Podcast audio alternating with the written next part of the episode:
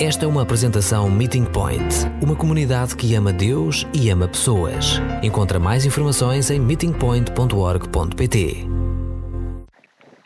Há 10 anos atrás, eu estava a ouvir uma, uma palestrante e o que ele estava a dizer era fantástico. Gostei desde o início até o fim. Então a, a, pregação, a palestra dele era tão bom, tão bom, que eu estava a tomar notas, mas ele falou na, na tal rapidez que não conseguia apanhar tudo o que ele disse. Mas ele mencionou algumas, algumas passagens bíblicas, aí consegui escrever algumas coisas. Então escrevi e pensei, depois disso eu vou voltar o meu, uh, o meu secretária e vou, vou à internet e vou fazer uma pesquisa sobre essas ideias que ele disse e vou tentar encontrar uh, as passagens e, e fazer, pronto, um, preencher os, os passos que, que faltei. E quando fui online, realmente consegui encontrar o que, o que faltava na pregação, mas depois encontrei uma outra coisa, uma coisa que era um pouco mais chocante. Encontrei a palestra dele, mas mesmo palavra a palavra. Mas não era a palestra dele, a palestra pertencia a outra pessoa, do outro ano, de outro país. E quando vi essa outra pregação, tintim por tintim, fiquei lá a olhar pelo computador e pensei: e agora? O que eu vi, obviamente, não foi original, ou podia ser uma grande coincidência, mas como tudo era, mesmo palavra a palavras, eu sabia que alguma coisa não estava bem. Que o que eu ouvi não era original. E senti-me mesmo doente. E literalmente olhei pelo ecrã e pensei: que faço? Falo com a pessoa que estava na outra sala ou não digo nada? E como, como estava tão, tão confusa e, e, perturbada, eu resolvi de não dizer nada essa noite, mas voltar para casa e pensar sobre o assunto. E então, exatamente o que eu fiz. E durante a noite consegui encontrar várias justificações, várias razões de não falar com a pessoa. Primeira coisa que passou pela cabeça era: essa não é o meu problema. Eu não pequei, eu não roubei a palestra de, de ninguém. Então, essa fica entre a pessoa e Deus. E depois pensei: se calhar ouvi mal. Se calhar ele, ele tinha dito no início ou no meio que era da outra pessoa e, e, e só não apanhei essa parte. Ou, ou finalmente pensei: mas havia muitas outras pessoas comigo na sala outra pessoa vai entender o que aconteceu e eles vão confrontar a pessoa. Eu não tenho de fazer isso. O dia seguinte ainda estava a pensar muito sobre, sobre o que aconteceu e, e não aguentava mais, então falei com um grande amigo meu e, e, e expliquei a situação para partilhar esse fardo, só para despafar e para receber alguma simpatia à minha causa. E ele olhou para mim e disse: Tu tens de confrontar a pessoa e tens de fazer já. Epá, exatamente o que não queria ouvir. Eu não queria confrontar a pessoa. Mas porque o meu amigo é, é mesmo o meu amigo, eu sabia que agora que a história já saiu de mim, que ele não ia deixar-me esquecer. Então eu fiz um plano. Eu dei-me pessoalmente um prazo para falar com essa tal pessoa e depois prestei contas ao meu amigo e disse qual, qual era o meu prazo, porque eu sabia se não tinha feito, se não, se não ia fazer isso, ia justificar mais uma vez uma razão de não confrontação. A segunda coisa que eu fiz é orar muito. Orei por mim, orei pela pessoa em causa e finalmente orei pela segunda vinda de Jesus, porque se, se Jesus regressou, não tinha de confrontar. Então, essa foi mais intensa. Depois confrontei. Não foi profissional, até não foi bem feito, gaguejei o tempo inteiro. E sempre queria vomitar. Eu lembro-me essa sensação muito, que em qualquer segundo ia perder o almoço. mas confrontei. E o resultado era. Não correu nada bem, mas mesmo nada bem. Ele foi indignado. Ele tentou usar a sua posição para me intimidar. Ele disse-me que não tinha direito a fazer essa confrontação, quem sou eu, e sabia quem ele era. Depois ele negou uh, o que ele fez e, e pediu-me provas que por acaso tinha e dei. E depois convidou-me para sair do seu gabinete. E saí. Foram todas as razões que não queria confrontar a pessoa. Que não quero confrontar ninguém. Exatamente o que passa pela cabeça quando penso em confrontação. A pessoa vai passar, a pessoa não vai acreditar em mim, a pessoa não vai achar que devo fazer isso. O que aconteceu foi exatamente tudo negativo. E para mim o pior é que tinha de fazer isso, a confrontação foi em vão. Nada mudou, ou pelo menos achei que foi feito em vão.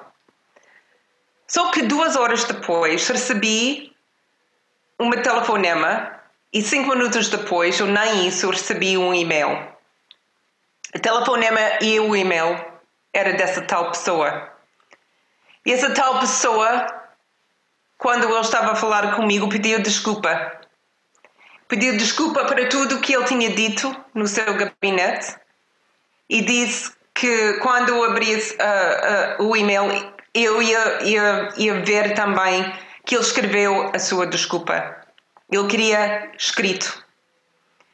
Depois ele admitiu tudo o que ele tinha feito, ele admitiu o seu pecado. E depois ele foi além disso e resolveu admitir a sua falta em pública, com as mesmas pessoas que tinham ouvido a sua palestra. E fez. Provérbios 28, a primeira parte do versículo 23. Quem corrige alguém encontra depois mais gratidão. Eu não sou um, uma natural em confrontação. Eu, eu sei que sou um pouco mais extrovertida, sou mais frontal pela cultura, pela personalidade, mas sinceramente eu tento, ou pelo menos tentei evitar a confrontação ao máximo. Não só, só com essa pessoa, mas com qualquer pessoa. Eu senti doente só pensar em confrontar alguém. Eu tinha medo da sua reação e indignação. Eu também tinha medo que estava errada, se calhar percebi mal ou, ou que estava mesmo uh, noutra, noutro entendimento, ou pior, que não tinha direito de confrontar. No final, a razão principal, eu estava muito insegura. Mas não conseguia escapar. Em todos os trabalhos que tinha e ainda que tenho, confrontação faz parte. Há sempre alguém que faz alguma coisa ou diz alguma coisa que, que é ofensiva ou incorreta ou sei lá. Mas confrontação faz parte do que faço. Então eu tinha de aprender de confrontar as pessoas ou tinha de sofrer as consequências de lidar com alguém que nunca muda. Eu entendi alguns anos atrás que Deus estava sempre a colocar-me com pessoas e em posições e situações onde eu tinha de confrontar. E finalmente percebi-me que Deus queria ensinar-me a confrontar, de perder o meu medo, não o temor, mas o medo de confrontar alguém, de aprender que confrontação não é algo mal, mas é algo importante. E pode ser até uma coisa cheia de beleza, ser bem feito e feito no, no espírito certo. Não é, não, não, não aprendi só como é importante de dar confronta ou, ou de confrontar alguém, mas se calhar mais importante para mim, eu tinha de perceber como receber confrontação e até crítica, porque eu sei que faço coisas mal. Eu sei que digo algumas coisas que são inconvenientes. E no fundo, do fundo, eu não quero repetir essas coisas. Então é importante que alguém disse-me. Então, quando estamos a falar sobre a confrontação e quando vemos no livro de Provérbios sobre a confrontação e, e coração que falamos a semana passada, a palavra é bem clara que os sábios aceitam coração e não têm medo de confrontação. Mas os tolos, os tolos não gostam nenhum. Não querem ser corrigidas, nem querem confrontar. A resposta deles é fugir. E como não queria ser tolo, eu tinha de aprender a arte da confrontação. E mais que falo com as pessoas sobre esse tema, eu percebo que ninguém gosta de, de confrontação. Eu até agora não conheço ninguém que já uma vez disse-me, Connie, adoro. E eu acho que é o meu dom espiritual de confrontação. Não ouvi até agora ninguém dizer isso. Todas as pessoas dizem a mesma coisa. É difícil, é assustador, não é a coisa que gostava de fazer. Outra, algumas pessoas dizem e por isso não faço. E outras pessoas dizem tudo isso, mas ainda acho que é mais importante confrontar do que tentar fugir. Algumas coisas parecem naturais entre nós, algumas resistências que todos nós temos em comum. A primeira que ouvi dizer e que senti é que não tenho autoridade. Uma pessoa diz alguma coisa ou faz alguma coisa e logo pensamos, mas, mas não devo ser eu a confrontar a pessoa. Deve ser alguém com mais autoridade, ou alguém com mais idade, ou alguém com mais experiência. Temos mil e um desculpas para sentir inferiores à pessoa ou à situação. Mas quando Jesus falou sobre a confrontação, ele usou a palavra irmão e o Tiago leu isso no início da celebração, Mateus 18, versículo 15 a 17. Quando Jesus fala sobre esse tipo de confrontação, ele está a falar sobre alguém que partilha os nossos mesmos valores. Ele não fala sobre com alguém mais velho, mais novo ou com mais ou menos autoridade. Ele fala sobre um irmão. Então todos nós somos irmãos. E confrontação, confrontar ou não confrontar, não tem a ver com a nossa idade, nem a nossa experiência. Tem a ver com os valores que nós temos em comum e o bem-estar de outra pessoa. Porque o que nós queremos em confrontação é restauração. Não é castigo. Nós não, não, não queremos castigar a pessoa ou envergonhar a pessoa, embaraçar a pessoa. No fim da confrontação bíblica, é a sua restauração e a sua compreensão e a sua maturidade. Esse é o nosso desejo. A segunda queixa que, que as pessoas normalmente usam é tenho medo. Uh, não, não, não quero chatear a pessoa. Um, eu, eu consigo viver com a situação, então não, não vou confrontar. Muitas vezes o medo de confrontação é pior do que a confrontação em si. A noite que, que, voltei para casa antes de confrontar a pessoa, criei um filme enorme, mesmo com o valor de Hollywood. Consegui conceber todo o cenário, como a pessoa ia passar e gritar e eu chorar e, e, e sentir horrivelmente mal. Eu, eu fiz isso e por isso criei ainda mais medo em mim.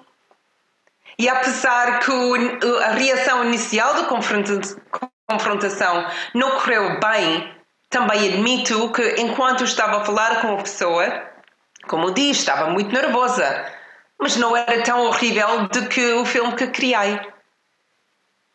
Então temos de, de pensar que o medo de, de, fazer alguma coisa muitas vezes é, o, é pior do que a confrontação em si. E em vez de pensar que vamos chatear a pessoa ou vamos magoar a pessoa, temos de pensar que se calhar vamos salvar a pessoa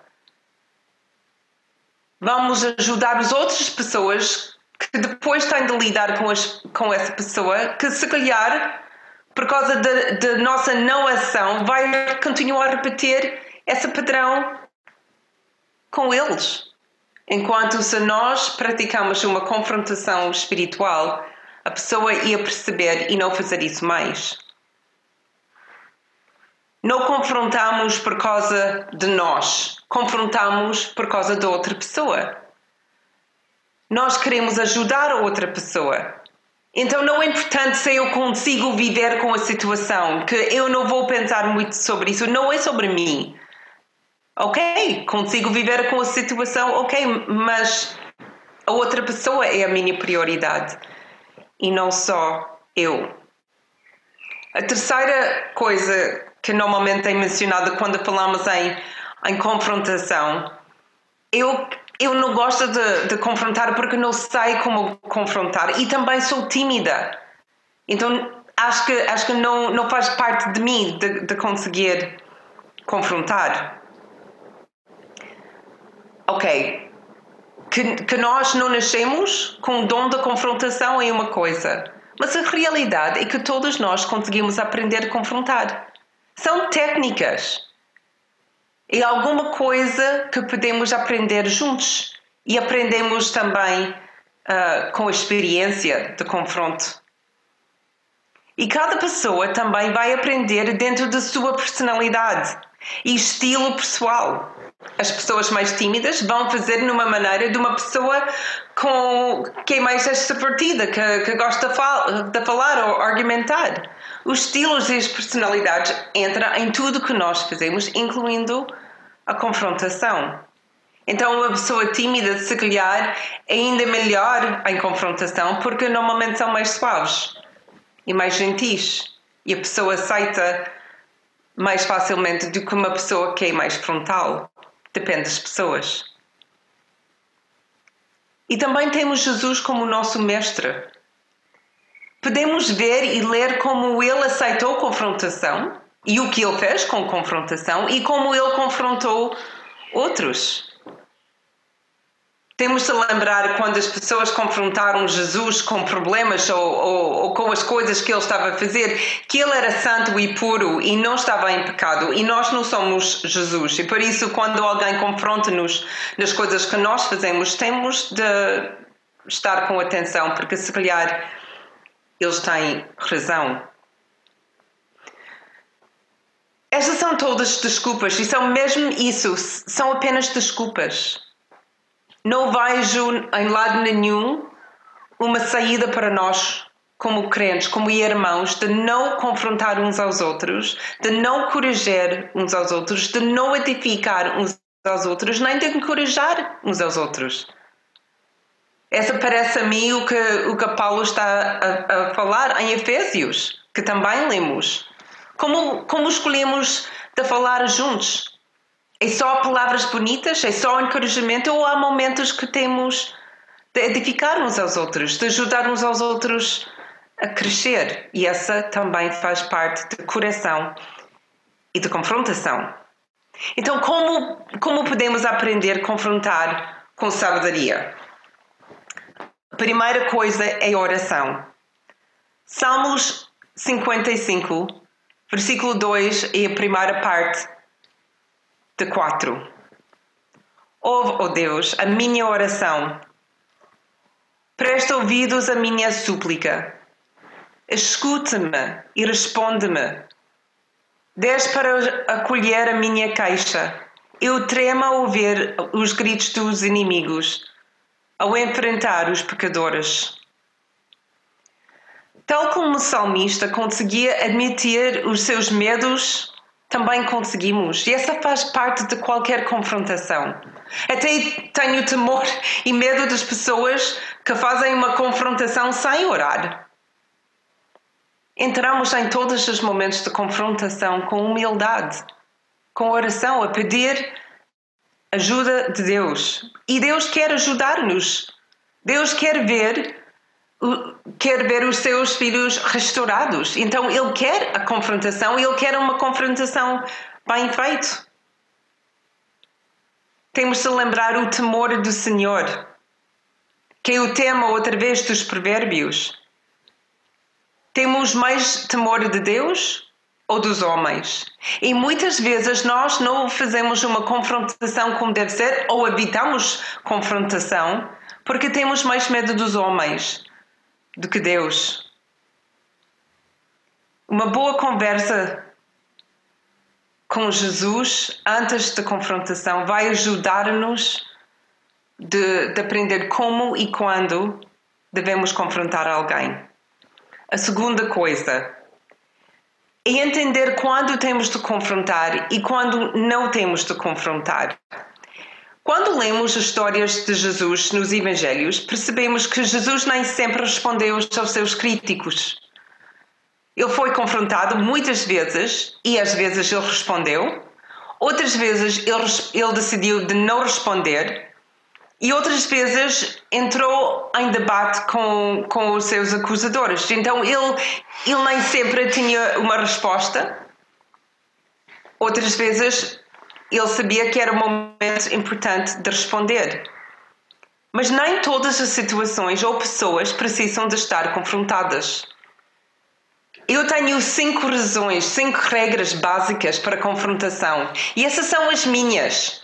Então, eu acho que algumas dessas princípios são bem, bem bíblicas, mas também é como eu decido, é como eu faço a decisão de confrontar ou não. A primeira coisa, eu confronto quando não consigo parar de pensar na situação e fico ansioso por causa da situação. Como essa que aconteceu na história no início, não consegui, não, não consegui descansar, não consegui largar dessa, desse pensamento então eu sabia que eventualmente tinha de confrontar. Se não consigo esquecer, então tenho de confrontar. Eu vou confrontar quando sei que vou sentir ressentimento se acontecer uma outra vez.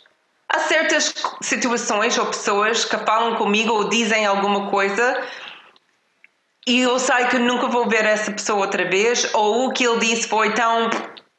Pá, não gostei, mas não era de tal maneira que a próxima vez, se ele diz, eles dizem a mesma coisa, não vou pensar mais sobre o assunto. Mas se eu sei que a segunda vez vai ser uh, a mesma reação, eu, eu tenho de confrontar. Eu confronto sempre se envolver pecado. Eu confronto se a pessoa, se a pessoa estiver em risco. Em risco como?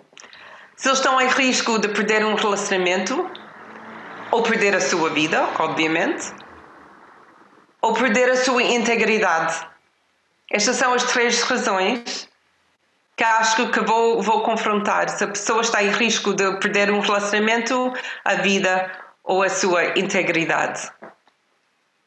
E o quinto razão uh, ou, ou, ou regra para confrontação é quando sei que a pessoa vai beneficiar da confrontação.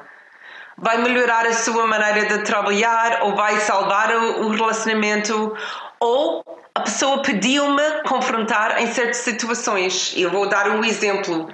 Já, já conheço o Marcos anos. O Marcos, não sei, 15 anos, se calhar já, ou, ou perto, não, se calhar não tanto, 12 anos que conheço o Marcos. E já falamos juntos, Marcos conosco como casal, e nós explicamos ao Marcos e ele a nós: olha, tu tens licença de confrontar-nos em essas situações. E listamos essas áreas. Porque achamos importante que alguém de fora da nossa família está a ajudar-nos em certos aspectos da, nossa, da nossa vida. E Marcos foi a mesma coisa. E porque nós temos essa licença e Marcos deu também. Obviamente fazemos confrontação mais com ele e aceitamos mais mais dele do que muitas outras pessoas porque os dois lados dizemos, confessamos que precisamos disso nas nossas vidas. Então, quando damos licença às outras pessoas, eu espero que eles vão, ah, vão ser fiel ao compromisso de, de confrontar ou receber confrontação. Jesus sabia quando confrontar e quando não dizer nada. Ele sempre confrontou os seus discípulos quando havia o problema, quando alguma coisa não estava a correr bem, Jesus foi a primeira pessoa de chamar a atenção aos seus discípulos. Mas quando Jesus foi, uh, foi confrontado, principalmente pelos fariseus, ele nem sempre respondeu. Às vezes respondeu, mas muitas vezes ele, ele deixou-os a falar e não, não respondeu. E Jesus nunca respondeu a Pilatos ou os sacerdotes antes da crucificação. Eles fizeram muitas, uh, muitas perguntas, confrontaram sempre essas 24 horas e Jesus não respondeu. E tal como ele sabia quando confrontar e quando ficar em silêncio, nós também temos de aprender. E só consigo dizer que com, com o tempo e com a experiência que aprendemos essas coisas. Terceira coisa, dica de como uh, confrontar com sabedoria. E verificamos os nossos motivos antes de confrontar alguém. A nossa confrontação é feita a partir do nosso amor por Cristo e o nosso amor pela outra pessoa. Não confrontamos simplesmente porque estamos zangados ou ofendidos ou porque sentimos superiores ou, ou temos uma, uma posição ou autoridade. Confrontamos porque amamos a pessoa e queremos o melhor para a pessoa. Quando lemos João 3, a confrontação de Jesus e Nicodemos, nós percebemos esse princípio em ação. Foi Nicodemos que queria falar com Jesus e escolheu a noite e escolheu estar sozinhos. E Jesus ia, eh, percebeu que, o que Nicodemos queria e não queixou sobre o, o, o, timing, nem de estar à noite, nem, nem de estar sozinho. Jesus lidou com Nicodemos no lugar onde Nicodemos sentiu confortável. E Jesus nunca ficou zangado com Nicodemos. Ele forçou a pensar sobre o que ele estava a dizer e como ele estava a pensar sobre a sua crença. Jesus nunca, nunca confrontou Nicodemos para condená-lo, mas ele queria salvá-lo. Ele queria que Nicodemos entendesse o amor de Deus para ele e para a humanidade. Então essa essa conversa que ele tinha com Nicodemos foi completamente baseado em amor que Jesus tinha para Nicodemos e a sua compreensão sobre a grandeza do amor de Deus, não só para ele, mas pela humanidade. E quando pensamos no momento de confrontar alguém, deve andar na nossa cabeça também a razão que estamos a fazer isso. O que nós queremos para essa pessoa? Qual é o endgame, que é a, a frase mais famosa cá em casa? Como queremos esse acabar? Para nós e para, pela pessoa. Número 4. Confrontação deve ser feita com sabedoria e discernimento. E há três, três episódios bíblicos que achei muito interessante sobre isso. O primeiro encontramos em Josué, capítulo 22. Nessa fase da história de Israel, uh, os tribos já tinham encontrado uh, o seu lugar na, na terra prometida. Mas havia dois tribos, duas, dois tribos e meio que decidiram ficar no outro lado do Jordão. E no fim da conquista da terra, essas, essas tribos voltaram para o seu lado. E quando eles atravessaram o rio Jordão, eles fizeram o altar. E as outras dez tribos perceberam, ouviram dizer que eles tinham feito esse altar e eles ficaram indignados. Eles acharam que eles estavam a fazer um outro altar para outro Deus. Que eles não iam louvar Deus no mesmo sítio, que para eles era o mesmo importante. Então essas dez tribos começaram a falar já sobre a guerra, que eles iam fazer uma confrontação, sim senhor, mas com, para, para matar, uma confrontação de guerra. Só que no fim eles decidiram de enviar um membro de cada, o chefe de cada tribo, e Finaias. E essas 11 pessoas chegaram essas, essas tribos e, em vez de começar uma guerra logo, fizeram perguntas. Questionaram os tribos sobre o que eles tinham feito, a razão que eles tinham feito esse altar. E por causa dessas perguntas, os tribos tinham a oportunidade de explicar exatamente o que eles pretendiam com esse novo altar. E não foi nada que os dez tribos acharam. E por causa dessa circunstância, por causa dessa conversa, não havia necessidade de uma confrontação, ainda menos de violência. E esse tipo de, de lição que todos nós também temos de aprender. E o que nós achamos uh, um pecado ou alguma coisa que correu mal ou alguma coisa que foi maldito, antes de confronta, confrontar e tentar corrigir, se calhar temos de afastar um pouco e fazer perguntas. Mateus capítulo 16, versículo 13 a 20. Jesus confronta os seus discípulos sobre a sua identidade. Eles estão juntos e Jesus pede: Quem diz o povo que é o filho do homem? E depois eles começam a responder. Essa é uma mini confrontação. Jesus quer saber o que eles estão a pensar sobre ele, se eles percebem quem ele é. E no fim dessa, dessa primeira pergunta, depois ele diz: E vocês? Jesus conseguiram entrar lá no início e dizer: Vocês não percebem quem sou. Ou se calhar sou tu, Pedro, percebes as outras, vocês não entendem. Mas em vez de uma confrontação tão frontal, Jesus faz perguntas. E ele chega à sua resposta, a resposta que é importante que nós temos no fim dessa, dessa em versículo 20, a Pedro a, a responder: Tu és o Cristo. E depois outra, outra passagem, Marcos capítulo 9, 33. Quando eles estavam a, a, caminhar, os discípulos começam a falar sobre quem é melhor e maior no, no reino de Deus, ou seja, quem é mais importante, Jesus. Jesus não confronta, apesar que acredito que ele sabia o que eles estavam a dizer. Ele olha para, para eles e diz: o que, o que vinha discutir pelo caminho? Em vez de uma confrontação frontal, da acusação, Jesus faz uma pergunta simples e causa força, força os discípulos de explicar o que aconteceu. Então, a forma também de Jesus usou para, para corrigir os seus discípulos, outra vez não era verbal necessariamente, ou não só verbal. Ele chamou uma criança e demonstrou exatamente a ética do reino de Deus, quem é verdadeiramente maior no seu reino. Antes de confrontar, tentamos encontrar os factos.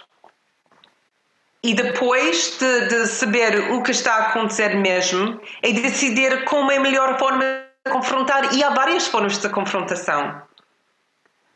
Há, há momentos importantíssimos de fazer uma confrontação direta. E vemos isso nos profetas. O pecado de Israel chegou de tal maneira que era necessário uma, uma confrontação direta, sem papas na língua. Eles explicaram exatamente o que foi o problema e qual foi a queixa de Deus. Mas nem todas as situações, nem as pessoas, precisam uma confrontação direta. Podemos fazer como os israelitas em Josué capítulo 22, com perguntas. Ou, ou podemos usar exemplos, como Jesus fez. Ou podemos confrontar com histórias, como Natan fez com David depois do assassino de Urias por causa da gravidez de Betseba. Confrontação nunca vai ser fácil. Pode seguir todas essas regras, podem aprender técnica após técnica mas não, não acho que vai ser algo fácil. Não para fazer, nem para receber. Mas quando é bem feito, quando é feito em amor e para o bem-estar de pessoa, é menos difícil fazer e engolir. E os resultados, dizem os sábios de Provérbios, é que o prudente vai aceitá-lo e agradecer-te enquanto o tolo vai ignorar-te e continuar na sua tolice. O prudente vai aprender e mudar o seu ramo, e o tolo vai para a destruição. Provérbios 27, 6 e 7, e vou acabar com, com esse versículo. É mais leal o amigo que magoa do que inimigo que nos beija. Aquele que está saciado até o mel despreza a quem tem fome, até a amargo lhe sabe a doce. A arte de confrontação é mesmo isso, arte. E pode ser uma coisa mais bela quando é bem feito com amor e com sabedoria.